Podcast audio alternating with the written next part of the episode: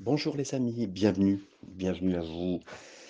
On est ensemble ce matin devant la parole de Dieu et ce monde est tellement froid que la parole nous protège, nous réchauffe et nous permet de survivre et de vivre sur cette terre. Merci Seigneur en attendant son prochain retour. Nous sommes dans, dans cet épître de Jude, le demi-frère de Jésus. On a commencé hier et euh, nous allons finir, je l'espère, aujourd'hui. Nous avons vu trois exemples de personnes, de situations qui ont fait qu'ils se sont éloignés du cœur, d'être gardés dans l'amour de Dieu. On a vu que c'était Israël qui euh, vraiment oublié les promesses et euh, qui a pas eu de la, qui a été dans la crédulité, qui n'a pas eu de foi, qui éloigné du Seigneur. On a vu aussi euh, ce, le plus haut responsable de la louange qui été jamais vécu dans l'univers, qui était le diable, et qui lui, euh, qui a voulu se faire égal à Dieu, égal à Dieu, qui a, qui oublié de se, de se garder dans l'amour de Dieu. Et euh, donc, à cause de cela, qui a été éjecté du ciel, des cieux, avec euh, un tiers des démons, de- des anges qui se sont, qu'il a amené à la rébellion. Et donc aussi euh, cette ville de Sodome et Gomorre qui aurait pu être une ville simplement bénie, qui pouvait se conserver dans la bénédiction et conserver dans l'amour de Dieu. Non, Euh, cette euh, ville a préféré glisser dans l'opulence, entre guillemets, l'amour de ce monde, l'amour de la luxure, et là aussi s'est éloigné de Dieu. Mais l'explication continue avec bien sûr ce que Jude veut nous dire dans le verset 11, euh, quand lui-même va commencer à parler. Donc, euh, quand il dira, donc maintenant trois explications concernant euh, ce fait d'être éloigné de Dieu et trois explications à travers de personnages, des, donc des illustrations bibliques. Malheur à eux et ils ont, car ils ont suivi la voie de Caïn. Pourquoi dit- dit-il ça? Euh, On va voir ensemble l'explication ici. La première explication pour laquelle les gens ne font plus l'expérience de l'amour de Dieu et de se garder dans l'amour de Dieu, c'est que dans leur vie, ils ont suivi le chemin de Caïn. Et c'est quoi le chemin de Caïn? La voie de Caïn, c'est une colère. C'est la colère. Caïn était en colère contre son frère, Abel, parce que euh, Dieu l'avait béni et que euh, Abel pensait qu'il n'avait pas été, qu'il n'a pas été béni comme Caïn, en tout cas, qui, oui, c'est vrai, il n'avait pas été béni comme Caïn, et il pensait que c'était pas juste. Il a dit, ouais, c'est pas juste euh, que Dieu ait béni Abel, mon frère, mais pas moi. Et pourtant, ils avaient tous les deux offert un sacrifice à Dieu. Abel avait apporté un agneau, et il dit, moi, j'ai apporté le fruit de mon travail, du jardin. Et Dieu a béni mon frère, et non mon travail à moi, dans Genèse chapitre 4, versets 4 et 5.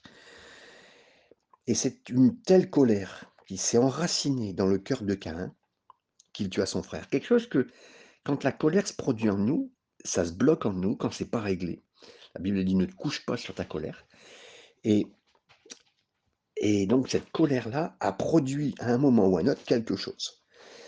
Mes amis, si on est en colère contre notre conjoint, si on est en colère contre quelqu'un de notre famille, si on est en colère amère envers notre patron, si on est impitoyable dans l'église, avec un frère, avec une sœur, vers notre frère ou notre sœur, qu'importe, on est en train de suivre la voie de Caïn. Et cette colère-là, euh, Dieu nous arrête, Dieu m'arrête, Dieu arrête l'église en disant, mais attention à la colère, les amis. C'est un sentiment, la colère. C'est, c'est, on peut avoir la colère, mais elle doit être remise à Dieu et elle doit être traitée par Dieu. Elle doit être placée devant Dieu. Et on doit laisser le Dieu nous, euh, faire ce qu'il faut par rapport à la colère. Est marqué, euh, on peut se mettre en colère, mais ne péchez point.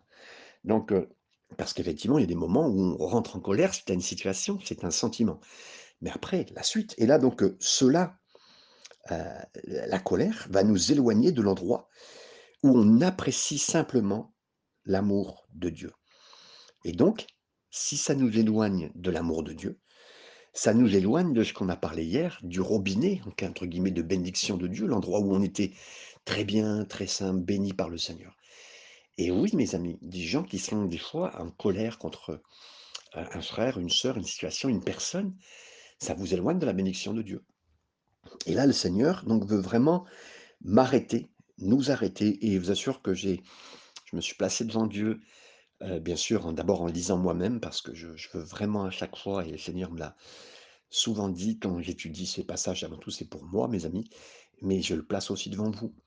Euh, euh, alors que nous parlons à cet instant, est-ce que vous avez une colère contre quelqu'un qu'il faut placer devant le Seigneur pendant cette méditation, s'il faut, arrêtez-vous maintenant et mettez-vous sur pause sur ce podcast et, regardez cette colère et placez-la devant le Seigneur afin qu'il la retire et qu'elle ne produise rien en vous. Parce que j'aimerais vous dire, mes amis, dans cette colère, quelqu'un mourra. Quelqu'un mourra, mes amis, c'est sûr et certain. Quelqu'un va mourir. Et, ça soit, je ne parle pas du physique, je ne l'espère pas, mais ça pourrait. Malheureusement, notre colère nous amène à des, tellement des, des précipitations, à des choses qu'on regrettera plus tard, mais on veut la placer devant le Seigneur. la colère qu'il a eu, elle a été placée sur la croix et on va la remettre à la croix. C'est Jésus qui a souffert pour notre colère, pour ma colère. Et même, voilà, je la place devant le Seigneur et afin qu'elle soit retirée. Donc, la colère peut nous éloigner vraiment et elle peut nous éloigner vraiment de l'amour du Seigneur et de la bénédiction. Deuxième partie, de ce verset, ils se sont jetés pour un salaire dans l'égarement de Balaam. Encore une fois, une autre illustration que, euh, que Jude veut utiliser. Et Jude ici, il attire l'attention non seulement euh, sur cette colère de Cain, mais aussi sur cette cupidité, sur cette avidité de l'argent de Balaam. Vous connaissez l'histoire de Balaam. Les enfants d'Israël étaient à peu près 3 millions, ils étaient en route vers la terre promise. Et là, oups, le roi Balak roi des Moabites, il a dit, il y a, il dit, il y a une personne, il y a une horde de gens qui viennent vers nous. Euh, si on ne fait pas quelque chose, on va, on va être piétiné, on va mourir, parce qu'on sait qu'Israël est capable, en un instant, avec leur Dieu, de nous détruire. Et il connaissait un prophète dans la région qui était nommé Balaam. Balak lui a envoyé des gens en lui demandant Maudit, s'il te plaît, les Israélites qui sont en train d'approcher. Attendez là, a dit Balaam au messager. Il dit, je dois aller parler à Dieu. Et avant même que Balaam ne demande au Seigneur de lui demander s'il ne pouvait pas maudire les Israélites, dans Nombre 22, versets 9 à 12, les messagers retournèrent à Balak avec le mot de refus de Balaam de se joindre à eux, parce qu'il avait reçu dans la prière, entre guillemets, tout de suite, de ne pas du tout maudire Balaam, avait reçu de Dieu, de ne pas du tout maudire Israël. Balak, à son tour, a envoyé là des VIP à Balaam. Ils sont arrivés avec leurs Mercedes, leurs vêtements flashy, et ils ont dit Viens avec nous, et tu seras béni. Et là, Balaam a sorti une phrase très importante que je, je vous invite à souligner dans votre cœur pour bien comprendre. Il a dit Écoutez, mes amis, euh, même si vous m'offriez une maison pleine d'argent et d'or, entre guillemets, voici les indices de ce que je suis capable d'entendre, il dit Je n'irai pas avec vous. Une fois de plus, les messagers sont revenus les mains vides. Et une troisième fois, ils se présentèrent devant la Balaam, lui offrant cette fois exactement ce qu'il avait proposé en disant je ne ferai pas ça même pour ça. Donc en fait, il commençait à donner son, son prix par des richesses et des honneurs. Cette troisième fois, Balaam a dit je vais chercher le Seigneur. Mais cette fois, cette fois-là, Dieu lui a donné la permission d'y aller, parce qu'à force de demander, Dieu lui avait dit dès le début, mais non, tu fais pas, tu fais pas, mais ben, à la fin, bah, Dieu laisse aller. Hein. Et Balaam est parti. Et en route, cependant, Dieu était bon, encore une fois. Un, un ange est apparu à son âne, parce que s'il apparaît plus à lui, il apparaît au moins à ceux qui l'entourent. Et ça a provoqué l'écrasement du pied euh, à cause de l'âne contre le mur, qui a brisé le pied de Balaam dans, ce, dans cette situation. Et puis là, il a crié espèce d'âne stupide, tu m'as écrasé le pied. Euh, euh, Balaam est tellement stupide qu'il parle même à son âne, vous imaginez Et, l'âne lui a dit, mais pourquoi tu me bats? Demanda l'âne. Bah, Euh, n'ai-je pas été bon toutes, ces années avec toi? Je t'ai jamais posé aucun problème Est-ce que tu vois pas qu'il y a un ange qui se tient juste ici, qui t'empêche de t'emmener là où tu vas, où tu dois aller? Pourtant, même un âne qui parlait ne pouvait pas dissuader Balaam, mes amis, alors qu'il continuait jusqu'à ce qu'il atteigne enfin la montagne surplombant le camp d'Israélites. Il a ouvert sa bouche pour les maudire. Et tout ce qui sortait, encore une fois, c'était une bénédiction, parce que Dieu avait dit non. Et, là, Balak a dit, mais oh, je t'ai engagé pour maudire, pas pour bénir. Et il s'est dit, Balak, peut-être qu'on devrait changer d'emplacement, et puis ils ont construit un autre hôtel, un autre endroit différent. Et une fois de plus, Balaam s'est levé pour jurer et maudire. Et une fois de plus, tout ce qui est sorti des lèvres fut des mots de bénédiction. L'erreur de Balaam réside dans le fait qu'il ne comprenait pas la grâce de Dieu. Il ne comprenait pas pourquoi Dieu bénissait Israël. Balaam pensait que parce que son peuple était, rebelle, que Israël était rebelle, était mauvais, Dieu voudrait sûrement le détruire. Par conséquent, sachant que même s'il ne pouvait pas les détruire et maudire Israël, Israël pouvait peut-être attirer une malédiction sur eux-mêmes. Et voilà la pensée que Balaam a eue. Balaam a dit à Balak, fais défiler tes femmes, moabites, devant ces hommes juifs.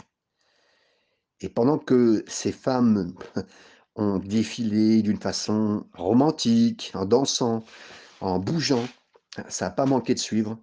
Les femmes moabites se sont présentées là avec leurs idoles. Et Balaam avait raison.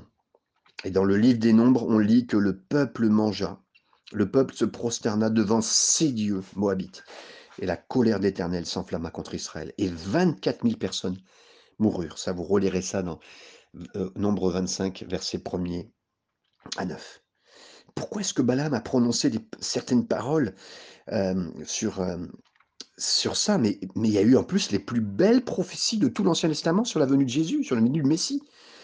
Pourquoi c'est devenu, et pourquoi est-il devenu si hérétique et même s'éloignant et perdu? Pourquoi? Parce qu'il ne s'est pas gardé dans l'amour de Dieu. Pourquoi?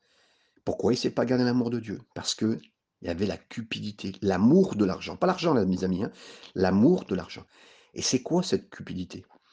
C'est jamais être satisfait, ne jamais être reconnaissant, vouloir toujours juste un peu plus.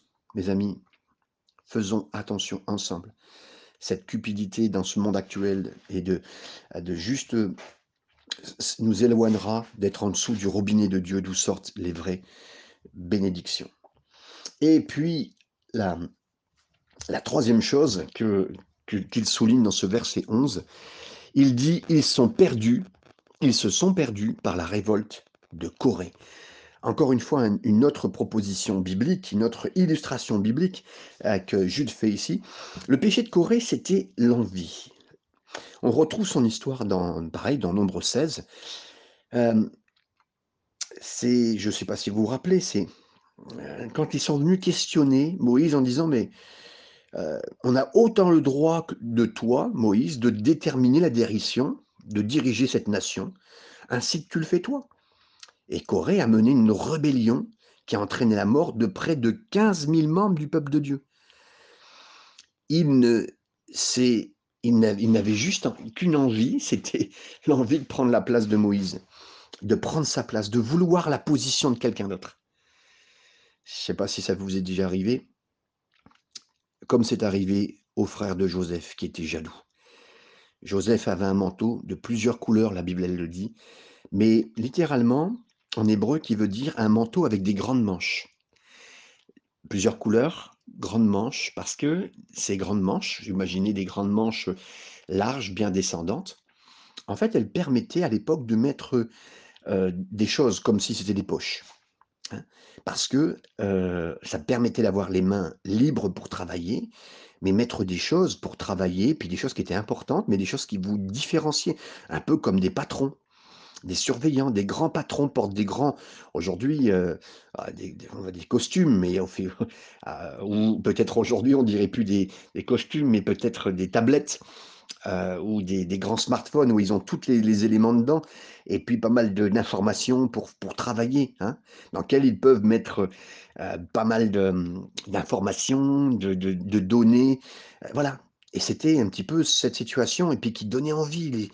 Heu, je me rappelle dans les années 80-90 quand Bernard Tapie avant de mourir, heu, dans les dernières, heu, la dernière décédé, c'était vraiment le jeune cadre dynamique, hein, à l'époque, avec une mallette, avec un téléphone, superbement portable. Et c'était, tout le monde regardait ça comme la réussite, hein. Et tout le monde visait ça. Et dans ces grandes manches, on rangeait l'argent, on rangeait les provisions, un peu comme des porte-documents. Et et là, parfois on regarde les grosses manches de quelqu'un d'autre et on dit: «Waouh, ce gars-là, il l'a fait. Waouh, il a des grosses manches» et les grosses manches, entre guillemets, «les grandes manches» de Joseph étaient gé étaient étaient n'étaient tout sauf un atout. Vous voyez quelqu'un qui est était jaloux de la position de Joseph, ses frères, à cause de ça, l'ont vendu comme un esclave à un groupe qui dirigeait l'Égypte. Savez, souvent dans le ministère, il y a des gens qui sont jaloux de d'autres ministères, donc ils vont vous le descendre et ils vont le ils vont vous le vendre.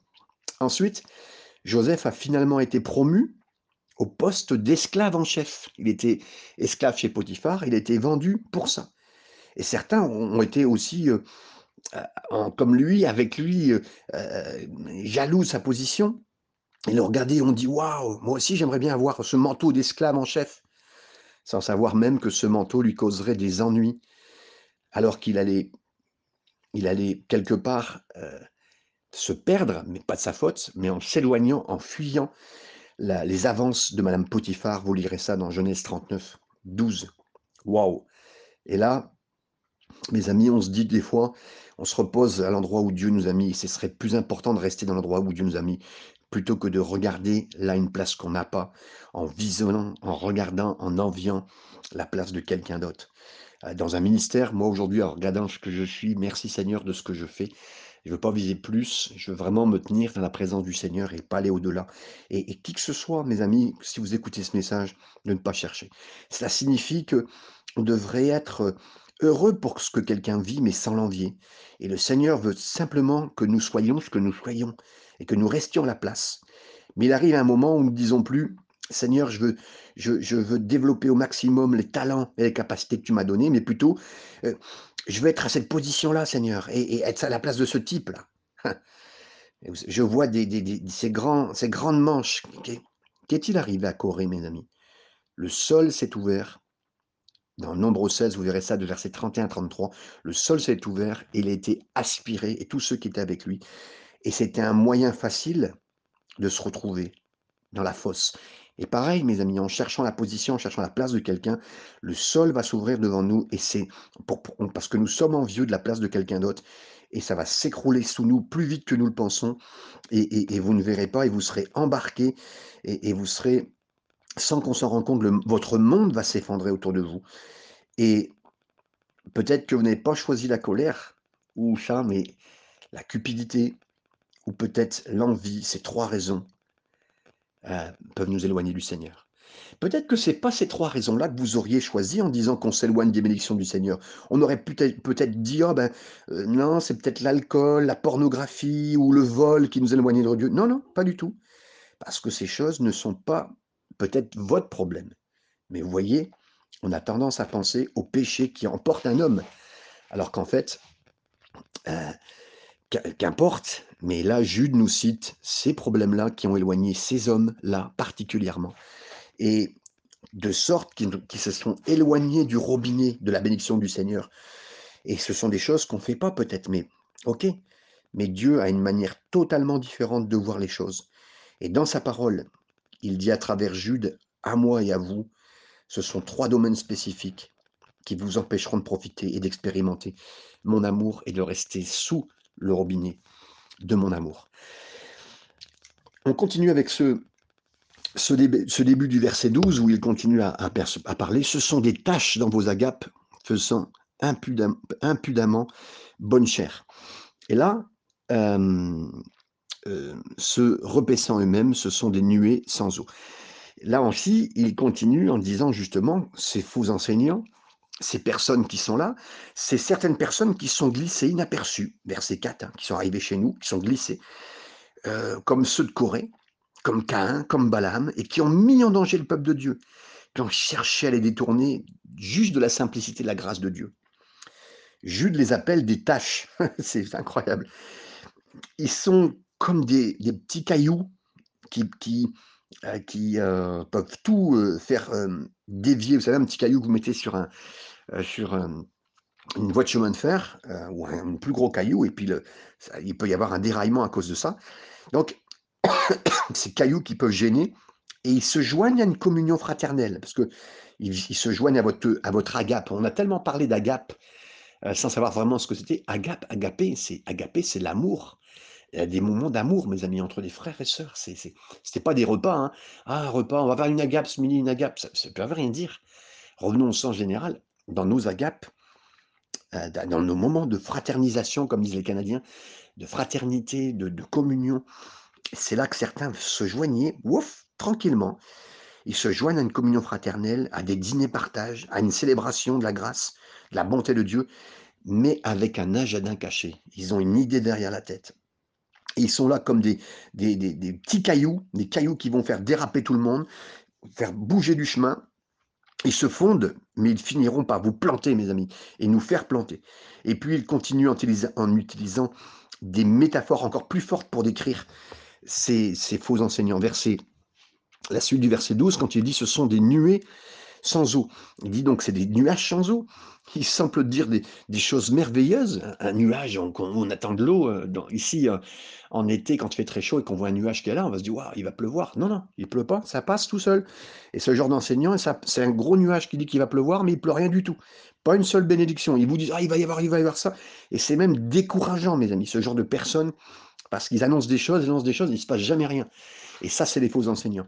Ensuite, il continue en disant euh, aussi, euh, ce sont des nuées sans eau poussées par les vents, c'est ce qu'on vient de voir, des arbres d'automne sans fruits, deux fois morts, déracinés. Waouh C'est des arbres morts, mes amis, ils ne portent pas de fruits. Et on reconnaît l'arbre à ses fruits. Si quelqu'un commence à vous dire, écoutez, voici les bénédictions que Dieu donne, voici que Dieu donne. Ok, mon ami, fais-moi voir c'est quoi ces bénédictions? Non, maintenant, euh, je vais vous enseigner. Non, c'est quoi les bénédictions? Dis-moi. Montre-moi des gens, montre-moi un témoignage. Voilà, je veux voir le fruit de l'arbre. Euh, on n'est pas en train de parler à la personne, parce que toi, elle ne comprendrait pas, puis elle se braquerait, c'est sûr et certain. Elle sentirait que vous êtes en train de, de, comprendre qui elle est, mais la personne n'aura rien à vous montrer, rien à vous montrer, ou peut-être euh, du faux, entre guillemets, hein, euh, du fake, qu'on dirait aujourd'hui, hein, du, euh, ce que vous voulez, du wish, hein, on va acheter bon marché dans ce style-là. Non, et c'est surtout pas ce que Dieu veut, et ce genre de personne vous montre, bien sûr, toutes ces choses-là. La suite des versets, verset 13, donc des vagues furieuses de la mer rejetant l'écume de leur impureté. Et Là, ici, c'est des, vagues de folie, entre guillemets, folles, mais qui, qui, sont, qui sont, mais qui, euh, apportent rien, qui sont, euh, pas d'énergie, puis elles sont, elles sont, sont pas des gens qui sont pas stables. Ils sont là, euh, quelque temps chez vous, ils sont insignifiants, ils gaspillent notre temps, ils gaspillent du temps, et beaucoup de mouvements, mais rien qui se passe. Et ça, mes amis, le Seigneur nous apprend à regarder et à, et à regarder l'arbre à ses fruits, comme Jésus l'a dit souvent dans ses enseignements. La suite du verset, euh, la suite du verset 13, rejetant l'écume de leur impureté, des astres errants auxquels l'obscurité des ténèbres est réservée pour l'éternité. Euh. Finalement, Jules ici euh, continue son discours sur ce genre de personnes. elle dit que ces, ces, faux enseignants sont des étoiles, des étoiles filantes. Ça arrive, ça passe, allez hop, un mois, deux mois, trois mois, ces gens-là, ils sont au milieu de vous, ils essaient de prendre le maximum et ils partent. Qu'est-ce qui se passe? Ben, Ils ont vu des gens, et moi j'ai vu des gens venir euh, avec des sortes de promesses fantastiques qui disaient qu'il y avait des doctrines incroyables, ça brille de mille feux pendant un mois, deux mois, trois mois, c'est fini. Et lorsque les temps difficiles pour eux arrivent, mais ils s'en vont, ils restent pas là. C'est des étoiles filantes et elles font pas long feu, ils se sont estampés et ils sont passés. Et jusqu'à quoi? Ils passent jusqu'à la prochaine église qui va, qui va, juste les laisser entrer, mes amis. Et, et ça, c'est pas notre rôle. On ne laissera pas rentrer ce genre de personnes. Versets 14 à 16, c'est eux, c'est aussi pour eux qu'Enoch, le septième depuis Adam, a prophétisé en ces termes Voici le Seigneur est venu avec ses saintes myriades pour exercer un jugement contre tous et pour faire rendre compte à tous les impies, rendre compte à tous les impies parmi eux de tous les actes d'impiété qu'ils ont commis et de toutes les paroles injurieuses qu'ont proférées contre lui des pécheurs impies.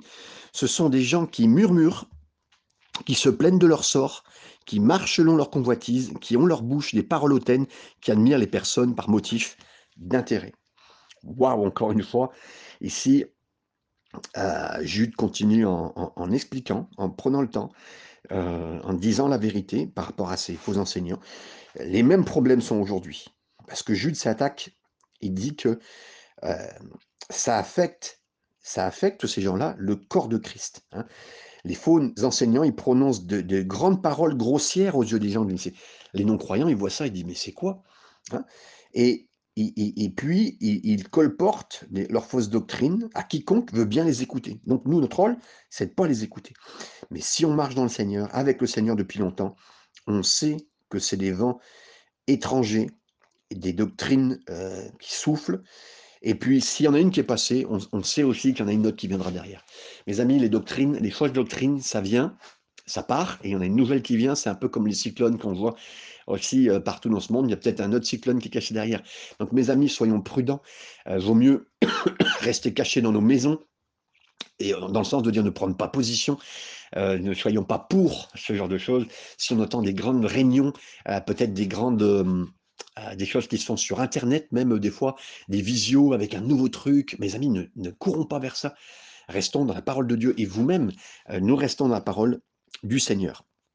On a lu versets 14 à 16, maintenant 17 à 19. Mais vous, bien-aimés, souvenez-vous des choses annoncées d'avance par les apôtres de notre Seigneur Jésus-Christ. Ils vous disaient qu'au dernier temps, il y aurait des moqueurs marchant selon leur convoitise, impies, ce sont ceux qui provoquent des divisions, hommes sensuels n'ayant pas l'esprit, ayant pas l'esprit. Verset 19, là aussi, il donne, il dit, heureux l'homme ou la femme qui comprend que le message de l'évangile est profondément simple et simplement profond, mes amis. C'est Jésus, mes amis. Rien de plus, rien de moins et rien d'autre. Et là, après avoir donné trois exemples euh, du peuple de Dieu qui se sont éloignés de l'amour de Dieu, trois explications des raisons pour lesquelles elles l'ont fait, on vient de le voir. Maintenant, Jude nous donne maintenant trois exhortations à nous maintenir dans l'amour de Dieu. Verset, verset 20, au début du verset, pour vous, bien-aimés, vous édifiant vous-même sur votre sainte foi. Ici, la première façon de nous garder dans l'amour du Seigneur nous-mêmes et de nous tremper dans la présence de Dieu, dans l'amour de Dieu, c'est d'édifier, de construire, de continuer à construire notre foi. Comment est-ce qu'on construit notre foi? La Bible nous dit simplement que la foi, elle vient de l'écoute, de l'écoute de la parole de Dieu. Romains 10, 17. C'est ça, c'est juste ça. Et me maintenir dans l'amour de Dieu, ça signifie que je continue à étudier la parole de Dieu. Pendant qu'on construit, pendant qu'on étudie, on construit notre foi, on absorbe la parole de Dieu en faisant quotidiennement la pratique de passer du temps dans les Écritures. C'est une priorité. Et puis, on, se rassemble avec d'autres croyants comme vous le faites. Vous n'êtes pas conscient de ce que vous faites là, mais euh, vous êtes plus de 80, 90 familles à tous les jours à écouter euh, ce message. Sur Spotify, puisque maintenant je l'ai mis sur Spotify. Euh, j'ai plus de 500 écoutes euh, sur Spotify, grâce à Dieu. Et dans d'autres, j'ai pas regardé tous, bien sûr, mais je, je, surveille parce que je veux que ce moyen est partout, parce que c'est là, nous étudions la parole de Dieu. On passe du temps avec d'autres frères et sœurs pour croire, étudier la parole de Dieu collectivement, comme le dit la parole de Dieu dans Hébreux 10, 25. Donc, pour garder, être gardé la parole de Dieu, pour être gardé sous l'amour de Dieu, il faut étudier la parole. C'est ce qui nous est dit. C'est à la suite du verset 20. nous dit, vous édifiant vous-même sur votre sainte foi, priant par le Saint-Esprit. Qu'est-ce que ça veut dire prier par le Saint-Esprit? Alors, prier par le Saint-Esprit, ça signifie qu'on permet au Saint-Esprit d'inspirer nos prières en disant, Seigneur, je ne sais pas quoi prier. Je ne sais pas si je prie pour ça, si c'est ton programme ou si c'est mon programme. Je ne sais pas bien ces choses, Seigneur.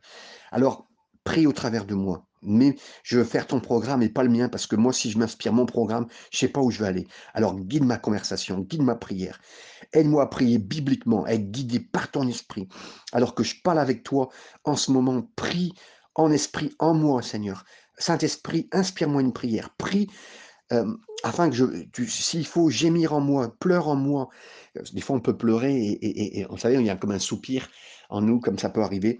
Et là, c'est le soupir du Saint-Esprit en nous. Seigneur, je sais pas quoi prier, mais viens m'aider. Et juste, il faut même gémir parce que je sais pas quoi dire, Seigneur, viens m'aider. Et c'est Paul qui dit ça dans Romains 8. Il dit, l'Esprit lui-même intercède pour nous avec des gémissements inexprimables dans le verset 26. Et, et prier dans l'Esprit, c'est, Seigneur, je ne peux pas exprimer ma situation sans toi. Prier dans l'Esprit, c'est aussi prier en langue. C'est parler spécifiquement. Vous avez un sujet. Et juste avant de, de, vous en parler, j'ai moi-même eu mon sujet spécifique avec le Seigneur. J'ai prié en langue pour, pour le sujet le plus important que j'ai en ce moment. Je l'ai placé devant le Seigneur et je me suis mis à parler en langue sur ce sujet-là de tout mon cœur comme une prière. C'est la prière dans l'esprit. Je prierai avec l'esprit et je prierai aussi avec intelligence, mais je vais autoriser le miraculeux, les amis, parce que c'est ça. Quand on parle en langue, on parle des miracles, des, merveilles de Dieu, mais on parle aussi des choses qu'on ne sait pas qu'il faut prier sur un sujet spécifique. On demande le miraculeux, le mystérieux de l'esprit, de prier à travers moi avec des mots que je ne comprends pas intellectuellement, que je n'ai pas compris académiquement. Mais le Seigneur est bon. Et ça, c'est vous verrez ça dans 1 Corinthiens, chapitre 14, verset 15. J'encourage ceux d'entre vous qui ont déjà exercé le parler en langue, cette manifestation, à continuer à le développer. Et vous savez pourquoi? Parce que Paul a dit, je voudrais que tous parlent en langue. 1 Corinthiens 14, 5. Et lui-même, il parlait en langue. C'est plus que d'autres, il disait, toute la journée quasiment. Et quand vous lisez 1 Corinthiens 12, 1 Corinthiens 14, il est sévère en disant, on ne parle pas en langue devant tous. C'est, malheureusement, certaines églises le font, et personnellement, je ne suis pas pour du tout. Certains prédicateurs le crient en langue dans le micro et tout ce qu'ils veulent, et la parole de Dieu n'encourage pas. Par contre, Paul encourage une situation privée, une situation privée, un moment dévotionnel, la prière en langue, être conduit par l'esprit, gémir dans l'esprit, utiliser un langage de prière de l'esprit, ça c'est tous les aspects que signifie prier dans le Saint-Esprit. Et la suite du verset suivant, donc après qu'on ait vécu ça, priant en langue dans le Saint-Esprit, maintenez-vous dans l'amour de Dieu en attendant la miséricorde. Maintenez-vous dans l'amour de Dieu en attendant le retour de Jésus, mes amis. Quand on est là aussi, se maintenir dans l'amour de Dieu, c'est s'attendre au retour du Seigneur. Quelqu'un qui s'attend au retour. Vous savez, euh, j'étais petit, mon père devait me chercher quand, parce qu'il y a eu le divorce de, de, mon père qui a quitté ma mère. Et, euh, ce qui s'est passé, mes amis, c'est que des fois, j'attendais mon père. Et là, je peux attendre des heures parce qu'il venait pas, des fois. Et, mais on est là sur un siège, et puis le moindre bruit, on est, on, est attentif, on est prêt à y aller. Mes amis, c'est plus que ça. Là, c'est mon, mon Père céleste qui va venir me chercher. Je suis prêt à y aller par Jésus-Christ. C'est lui, Jésus, qui vient me rechercher pour aller voir mon Père, pour aller au ciel. Je, suis attentif, je suis là. Je, le moindre bruit spirituel, les choses qui se passent, tout est. Et là, je suis maintenu dans l'amour de Dieu parce que j'attends la venue du Seigneur. Verset 20, 21, on vient de dire, 22. Reprenez les uns ceux qui contestent, sauvez-en d'autres en les arrachant du feu, et pour d'autres encore, ayez une pitié mêlée de crainte, haïssant jusqu'à la tunique souillée de la chair. Donc on a vu bien sûr les trois exhortations euh, de, de ces moments-là. Et là, on voit, bien sûr, se garder dans la. On a vu dans cette, dans cette vie éternelle. Maintenant, le verset 22-23, on voit maintenant aussi que nous avons à euh, ceux qui ont été affectés par les faux enseignements. Maintenant, il faut les aider. Ceux qui ont été pris par les fausses doctrines. Qu'est-ce qu'on fait avec eux? On leur donne deux approches. Jules donne deux approches. Certains, il faut faire preuve de compassion. Il faut être très doux avec eux. Il faut attendre patiemment qu'ils comprennent et qu'ils voient la lumière. Pour d'autres, on doit les saisir par la nuque, par leurs vêtements, et on les arrache de l'endroit où ils sont destructeurs, dans lequel ils sont impliqués. Vous savez, le grand réveil aux États-Unis, en Amérique, par euh, Jonathan Edwards, il y, a, plus de 150 ans, cet homme a prêché un message. Euh, pécheur entre les mains d'un Dieu courroucé, d'un Dieu en colère. Et il disait, vous êtes euh, un chrétien comme, une personne, pardon, excusez-moi, qui est au-dessus de l'enfer, juste sur un fil comme ça, et vous pouvez tomber dans l'enfer. C'est un, c'est un, même des choses qui sont lues aujourd'hui dans l'académie, euh, dans les choses académiques de, de, de l'anglais, de l'américain. Aux États-Unis, c'est lu dans les écoles, même non croyantes. Euh, mais c'est un texte de référence, mais il est tellement puissant. Et les gens qui entendaient le message de cet homme qui était presque aveugle, qui avait son visage près de sa Bible et de ses notes, qui paraissait pas être euh, euh, quelqu'un de charismatique, mais qui était puissamment revêtu d'esprit quand il prêchait ce message en disant que Dieu était courroucé à cause du péché, en colère à cause du péché, et qu'ils allaient mourir s'ils se repentaient pas. Mais les gens sortaient en tremblant, pleurant, se jetant à Dieu par terre, à l'autel, à la réponse, au moment de l'appel, ils étaient brisés et revenus au Seigneur. Mes amis, c'est ça. Soit vous l'avez avec euh, gentillesse et amour et compassion, ou soit vous exercez l'amour avec vérité et vous dites aux gens qui sont au-dessus de l'enfer qu'il faut qu'ils s'en sortent. Et c'est exactement ce qui est dit ici, mes amis, pour que chaque personne s'en sorte et que chaque personne euh, vive ça. Et quand il est parlé aussi du vêtement, euh, dans l'Ancien Testament, chaque fois que quelqu'un était pu à purifier à cause de la lèpre, une image du péché, la lèpre, hein. ses vêtements devaient être brûlés, mes amis.